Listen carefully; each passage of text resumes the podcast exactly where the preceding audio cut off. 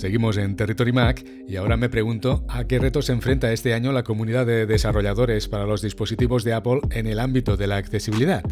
Para encontrar respuestas, hoy está con nosotros Jonathan Chacón, ingeniero de accesibilidad de software en Cabify. Conectamos con Sevilla. Jonathan, bienvenido a Territory Mac. Buenas a todos y muchas gracias. Cuando preparábamos esta entrevista me decías que el gran cambio vino con iOS 13 ¿Qué supuso para vosotros los desarrolladores iOS 13 en el ámbito de la accesibilidad? Pues, a ver, te explico. Por ejemplo, en desarrollo tenemos varios paradigmas. Tenemos la orientación a objetos, orientación a eventos, eh, orientación a aspectos y ahora hay mucha tendencia a la programación reactiva.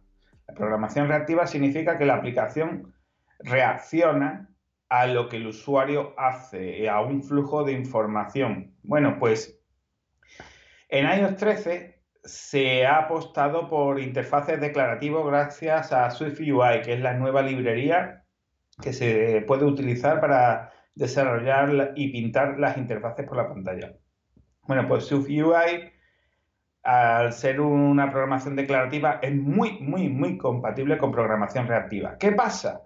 Que la API de accesibilidad es una API orientada a objetos y hay problemas eh, a la hora de tú declaras un objeto, el objeto se actualiza, visualmente tú lo ves actualizado, pero como la API de accesibilidad es vieja y tiene otro paradigma, a lo peor, y sucede a veces, e, esa información de accesibilidad no se actualiza en el objeto. Un programador tiene que estar pendiente de visualmente se ha actualizado, pero los metadatos internos eh, también hay que mirarlo e incluso a veces los desarrolladores externos a Apple tenemos que estar pendientes de ir parcheando cosas que Apple aún no ha podido actualizar. O sea, eh, como decía un compañero, lo de vivir en Matrix es poco. Tienes que vivir dentro y fuera de Matrix, porque tienes que ponerte en el punto de vista del usuario y también en el del desarrollador.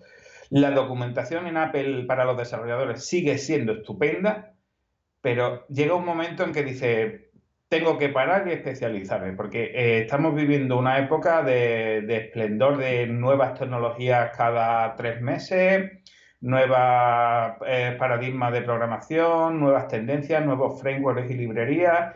Y llega un momento en que tienes que empezar a decidir eh, qué estudio y en qué me especializo. Y la verdad yo lo estoy disfrutando muchísimo. ¿A qué retos os estáis enfrentando los desarrolladores en el ámbito de la accesibilidad?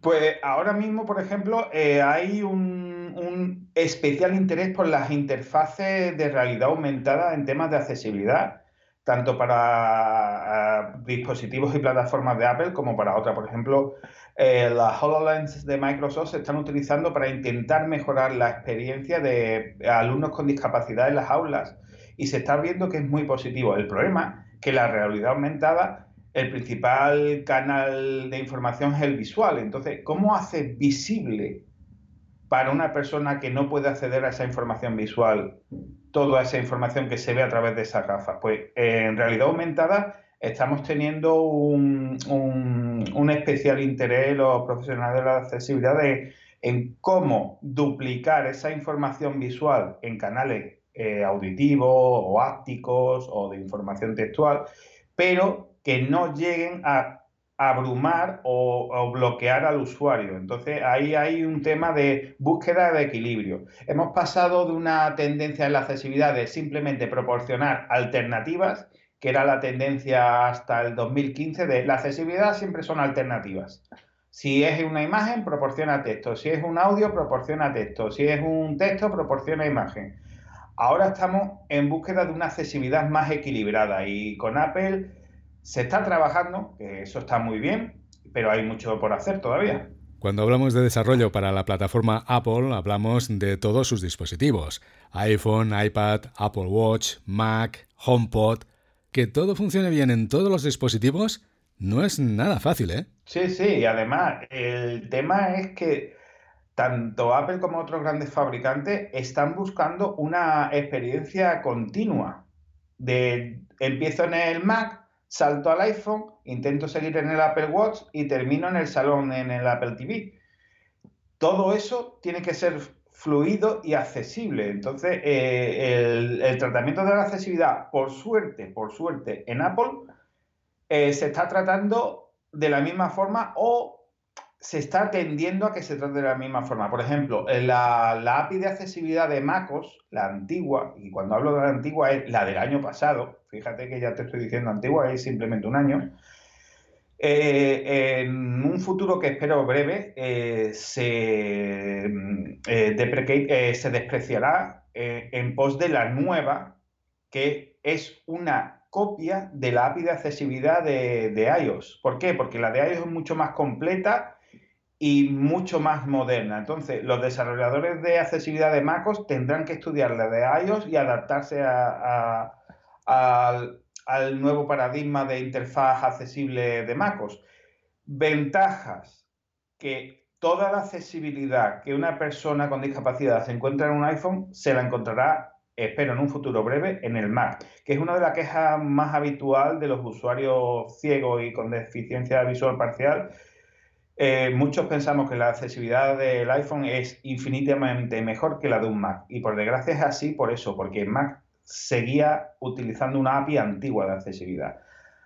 Eh, también está el tema de, junto con Continuity, eh, el tema de los saltos en la nube. O sea, mm, mientras saltas de un dispositivo a otro, hay un momento de adaptación a, la personalización del usuario. Eh, eso todavía Apple no está, pero yo creo que en breve sí lo hará. De cuando tú saltes de, tu Mac al, al HomePod, el HomePod te identificará y cargará tu perfil de requerimientos y necesidades. Pues ese tiempo de carga y activación de ese perfil es, crítico para que la persona no piense de, jo, yo por ser ciego tengo que esperar segundo y medio o dos segundos más que el resto. Eso tiene que también tenerse en cuenta a la hora de la experiencia de usuario, para que todos podamos disfrutar de esa rapidez, esa inmediatez, eh, sea cual sea la situación y los requerimientos del usuario. Yo no sé hasta qué punto los usuarios somos conscientes de todo este trabajo que están haciendo los desarrolladores para que podamos tenerlo todo en todos nuestros dispositivos Apple. Hombre, yo ahora como estamos a comienzos de año eh, estoy en plan positivo, pero eh, sí es cierto que no todos los desarrolladores hacemos borrón y cuenta nueva cuando acaba el año y por desgracia la comprensión y, eh, vamos a decir en muy entre comillas, la educación de algunos usuarios, eh, muchas veces cuando se da feedback no es de cinco estrellas. Entonces, eh, sí es cierto que los desarrolladores ya estamos un poco curtidos a la hora de, de los feedbacks negativos de los usuarios cuando piden imposibles. Pero sí es cierto que hay usuarios que sí lo agradecen mucho y en temas de accesibilidad la gran mayoría sí es comprensivo, entiende que es complicado, pero como cada vez más las empresas y los creadores de servicios digitales entienden que la usabilidad es cada vez más necesaria, que las aplicaciones y los servicios tienen que ser usables, la accesibilidad cada vez está más presente en todos estos nuevos modelos de diseño de servicios y aplicaciones. ¿Y qué pasa? Que hay usuarios que ven que algo es raro, que no lo pueden usar y no se dan cuenta que, es que está el lector de pantalla funcionando y, se piensan que es un mal funcionamiento. Y es por desconocimiento, del usuario, no por, por culpa del programador. Entonces, los usuarios todavía necesitan un poco de, entender que la realidad no es para un único usuario, sino para un, universo más, más, más diverso, más, más lleno de gente, que no todo está diseñado para una única persona. Entonces, estamos trabajando en ello, como diría aquel, pero los usuarios también tienen que empezar a mirar un poco arriba y dejarse de mirar el ombligo. Pero bueno, eh, como digo yo, como yo estoy a principios de año, yo ahora mismo estoy feliz con el feedback que recibo, está siendo positivo ahora donde estoy trabajando y bien. Jonathan, nosotros como usuarios, ¿cómo podemos reportar datos de valor para vosotros los desarrolladores? ¿Cuál es la forma adecuada? Pues en el, ecosistema Apple, eh, tanto en la Mac App Store como la App Store, hay un, eh, un enlace o alguna forma para contactar con el desarrollador una vez contactemos, bien sea por email o redes sociales y demás, yo eh, de un tiempo a esta parte, siempre propongo seguir una plantilla muy simple. Actitud positiva y consultiva, o sea, no decir eh, tu aplicación es basura, no funciona nada, no, de, mira, la aplicación creo que funciona raro en mi caso. Lo segundo, no decir la aplicación no funciona, eso no nos ayuda en nada, ser más descriptivo. Oye, mira, al intentar acceder al servicio en la nube no funciona y hago los siguientes pasos y una puntualización de cada paso. Uno, realizo login. Dos, le doy a la pestaña de abajo a la izquierda de inicio. Tres, elijo una de las noticias. Cuatro, cuando empieza a cargar aparece esto y una captura de pantalla ayuda muchísimo.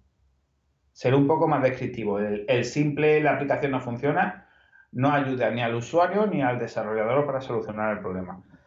Y por último, entender que los desarrolladores, eh, en muchos casos, esa aplicación no es el único proyecto que tienen en su vida. O sea, el, problema no se va a solucionar en un día, por tres simples razones. El desarrollador tiene que recibir ese feedback, analizar qué está sucediendo, averiguar qué está sucediendo de verdad Luego, solucionarlo, que a lo mejor la solución es muy simple o tiene que rehacer toda una librería o un módulo de su aplicación porque el problema está enraizado profundamente. Y tercero, que es la parte que más puede retrasar, es recibir la aprobación de Apple para que se actualice la aplicación. Que yo puedo solucionar el problema en un día, lo mando un lunes, pero hasta el viernes no está la actualización publicada. O sea, que las actualizaciones eh, no son inmediatas y los usuarios no pueden esperar